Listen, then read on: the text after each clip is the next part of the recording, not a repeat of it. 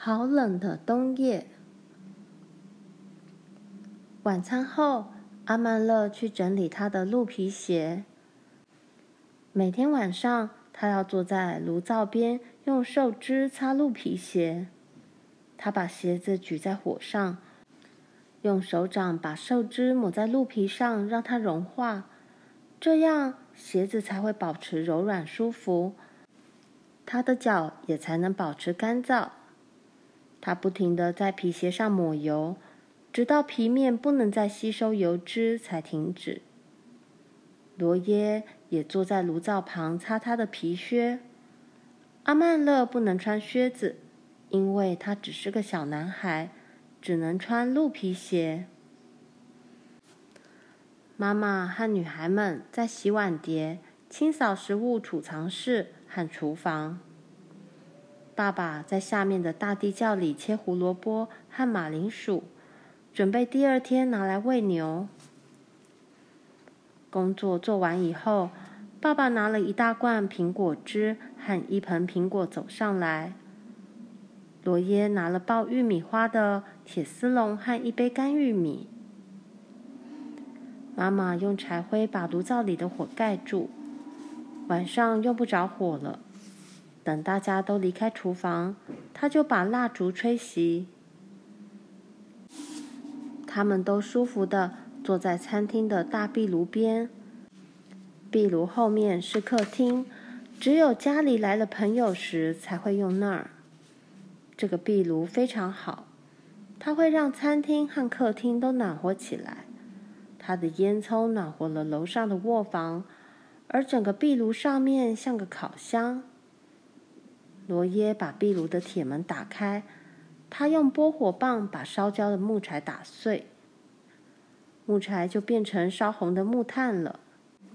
他抓了三把干玉米，放到铁丝网做的烤爆米花笼子里去，再把笼子放在火红的炭上摇晃。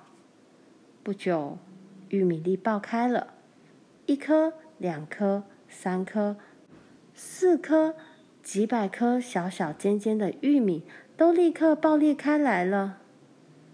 大盘子里装满了白色松软的爆米花。爱丽丝把融化了的牛油浇在上面，一面搅拌，一面撒盐。玉米花又热又酥脆，上面沾着香香的牛油和盐。每个人爱吃多少就吃多少。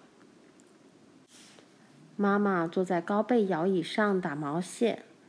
爸爸用一片碎玻璃在削一根新斧头，罗耶用一根松木在雕刻小项链，爱丽丝则坐在垫子上做她的羊毛绣。除了伊丽莎，大家都吃着爆米花、苹果，还喝着苹果汁。伊丽莎正在大声朗诵《纽约周报》上的新闻。阿曼勒坐在壁炉边的小凳子上，手里拿着苹果，身边放着一碗爆米花，脚边放着一大杯苹果汁。他咬一口苹果，吃一些爆米花，再喝一口苹果汁，心里想着和爆米花有关的事儿。爆米花是美洲特产，在清教徒来美洲以前，只有印第安人吃爆米花。清教徒到美洲后，过第一个感恩节的时候，请了印第安人到家里做客。印第安人带来了一大袋爆米花，没有人知道那是什么东西。他们的爆米花没有放牛油或盐，不太好吃，而且在皮带里放得太久了，早已变冷变硬。阿曼乐每吃一颗爆米花前，一定要看一看。每颗爆米花的形状都不一样。他已经吃过几千把爆米花，从没发现两颗是相同的。接着他想到，如果他有牛奶的话，就可以吃到奶泡爆米花了。你可以拿一只玻璃杯装满牛奶，然后拿另一只玻璃杯装满爆米花，然后你把爆米花放到牛奶里去。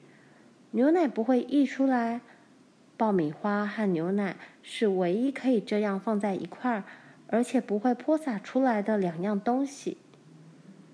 当然，奶泡爆米花也很好吃，可是阿曼乐现在还不太饿，而且妈妈也不会让他搅动牛奶盆的，因为当奶油浮上牛奶的时候去搅动它，奶油就不会那么浓了。他又拿了一个苹果来吃，喝着苹果汁配爆米花。他没说想吃奶泡爆米花的事。时钟敲了九下，该上床了。罗耶放好他的项链，爱丽丝把刺绣收起来，妈妈把针插在线团上，爸爸替钟上了发条，又在壁炉内加了木柴，把通气闸门关上。克斯先生说：“今晚好冷。”爸爸说：“摄氏零下四十度。”天亮之前还会更冷呢。罗耶点了一根蜡烛，阿曼乐昏昏欲睡的跟他走到楼梯口。楼梯间的阴冷使他突然间清醒了，他噼里啪啦的冲上楼去。可是卧房更冷，他急忙解开纽扣，脱下衣服，换上长羊毛睡衣，再戴上睡帽。他应该跪下来祈祷，可是他没这么做。他的鼻子冻得好痛，牙齿拼命打颤。他马上钻进鹅毛床里，盖上毛毡，把被子拉到鼻尖上。等到他再有知觉的时候，楼下的落地老爷钟已经敲了十二下。黑暗里好像充满了小冰屑。紧贴着他的前额和眼睛，他听到有人在楼下走动。厨房门打开又关上了。爸爸正向谷仓走去。即使有那么大的谷仓，也装不下爸爸所有的乳牛、公牛、马匹、猪、小牛和绵羊。另外还有二十五头小牛，必须睡在谷场的棚屋里。在这个冷的晚上，如果他们静静睡一夜不动的话，一定会冻死的。所以在冷得刺骨的半夜里，爸爸得从床上爬起来，去把这些牛叫醒。在严寒的黑夜里，爸爸正在把这些小牛弄醒。他挥着鞭子在牛后面跑，让他们在谷场上打转。他会赶得小牛奔跑起来。直到他们全身发热。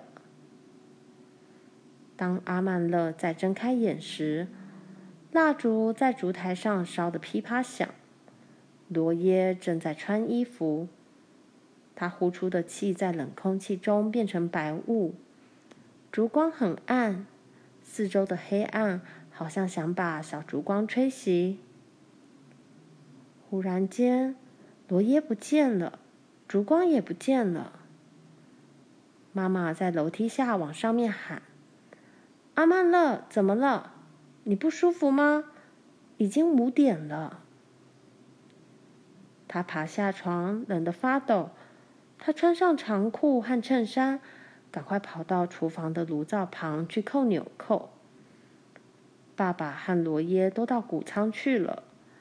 阿曼乐拿起挤奶桶，也赶快出去。黑夜看起来那么辽阔和寂静，星星像霜一样在黑夜中闪烁着寒光。等工作做完了，阿曼乐和爸爸罗耶都回到暖和的厨房，早餐准备的差不多了，闻起来真香。妈妈正在煎松饼，放在炉灶台上烘热的蓝色大盘子里。装满又松又脆的金黄色香肠饼，饼上浇了褐色的肉汁。阿曼乐尽快洗完手和脸，梳好头发。等到妈妈把牛奶滤好，他们都坐下来。爸爸祈求上帝为早餐赐福。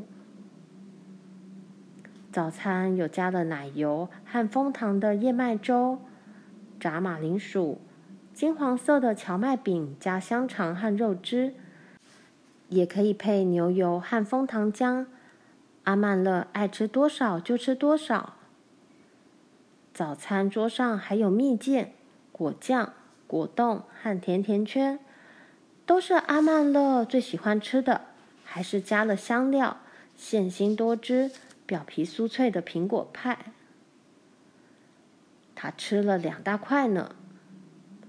然后他戴上有护耳罩的暖帽，把围巾圈住鼻子，戴上连指手套，拎着午餐桶走上长长的小路，开始他第二天的上学生活。他不想去学校，他不想看到那些大男孩殴打科斯先生，可是他不能不去，因为。他已经快满九岁了。爸爸的黑蛇牛鞭。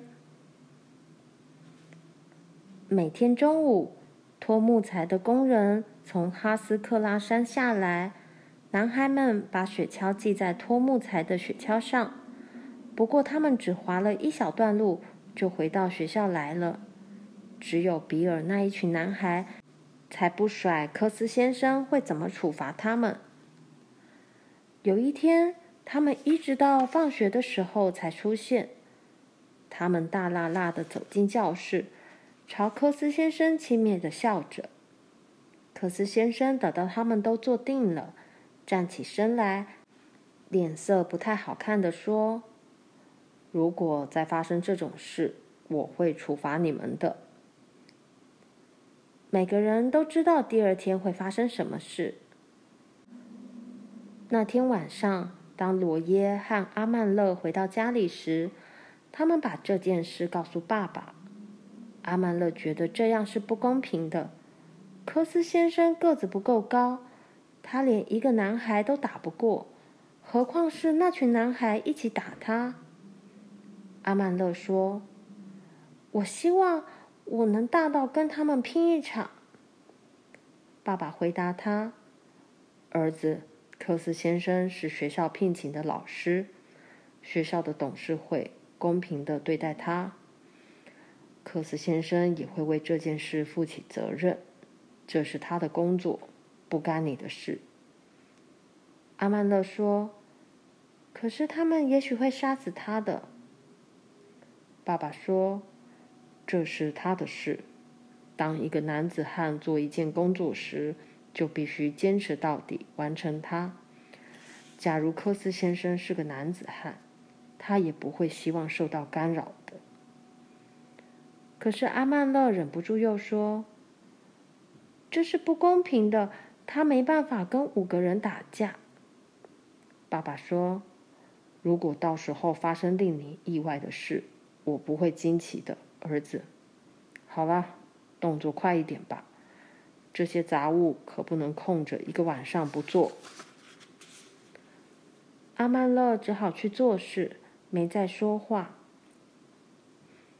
第二天整个上午，他双手捧着初级课本，却念不下去。他真害怕将会发生在科斯先生身上的事。当初级班上课时，他如果念不出课文，他就得在下课时和女生待在一起。他好希望能把比尔打倒在地上。中午，他跑到外面去玩，看见比尔的爸爸瑞西先生坐着装满木材的大雪橇从山上下来。所有的男孩都站在原地不动，看着瑞西先生。他是个高壮粗野的男人，声音和笑声都很大。他对比尔感到很骄傲，因为比尔会揍老师，而且把学校搞得天翻地覆。没有人敢把雪橇系在瑞西先生的大雪橇后，可是比尔和其他魁梧的家伙却爬到他雪橇的木头上，大声喧哗，直到绕过转角，消失在大家的视线里。其他的男孩停止玩耍，站在一边讨论将会发生什么事。当科斯先生敲窗子时，他们严肃地走进教室，严肃地坐了下来。那天下午的课，大家都上得不是滋味。克斯先生把大家轮流叫起来问问题，他们齐着脚趾头沿着地板缝排成一排，大家都回答不出来。克斯先生没有处罚任何人，他只说：“这一课。”我们明天再教一次。但是大家都知道，克斯先生明天不会来了。有个小女孩开始哭了，接着三四个女孩把头伏在桌上啜泣。阿曼乐则坐在椅子上，死盯着课本。过了很久，科斯先生叫阿曼乐到桌边去。看他是不是会念课文了。阿曼乐每个字都认识，可是他的喉咙好像塞了什么东西，一个字也说不出来。科斯先生在等着，阿曼乐呆站在那儿看着课本。他听到那群大男孩来了。科斯先生站起来，用他瘦瘦的手轻按在阿曼勒肩头，说。回到你的座位吧，阿曼勒。教室里好静，大家都在等待着。那些大男孩吵吵闹闹，互相推来推去的走了进来。教室门被推开，比尔大摇大摆的走在前头，其他男孩跟在后面。克斯先生看着他们，什么话都没说。比尔朝科斯先生大笑。科斯先生还是不说话。那些大男孩撞了比尔一下，比尔又对科斯先生做了个嘲笑的表情，然后领着他们大剌剌的坐回位子。科斯先生把桌子盖板掀起来，一只手伸到盖板下面说：“比尔，到这里来。”大比尔跳起来，扯掉外套就喊。上呀，兄弟们！他从走道冲上去。阿曼乐觉得想吐，他不想看，可是他还是看了。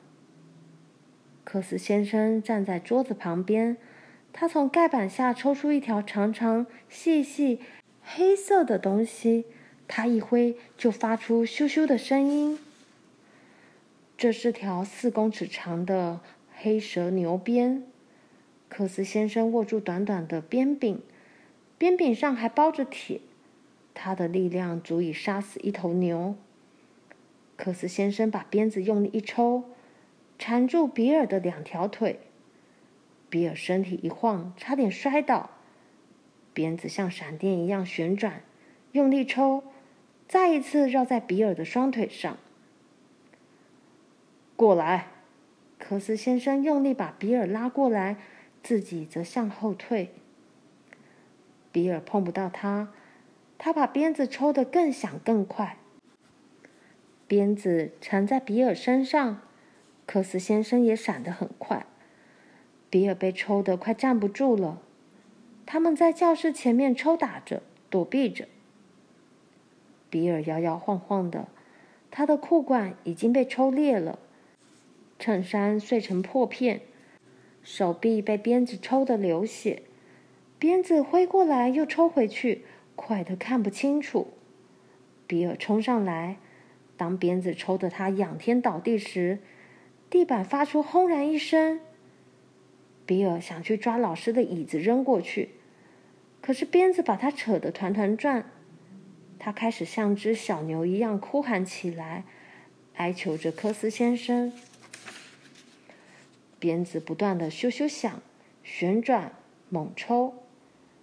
比尔被拖到门口，科斯先生把他用力扔到门外，砰一声把门关上锁好，然后很快的转过身来说：“约翰，你给我过来。”约翰瞪大了眼睛站在走道上，他转身想逃走，可是科斯先生的动作很快。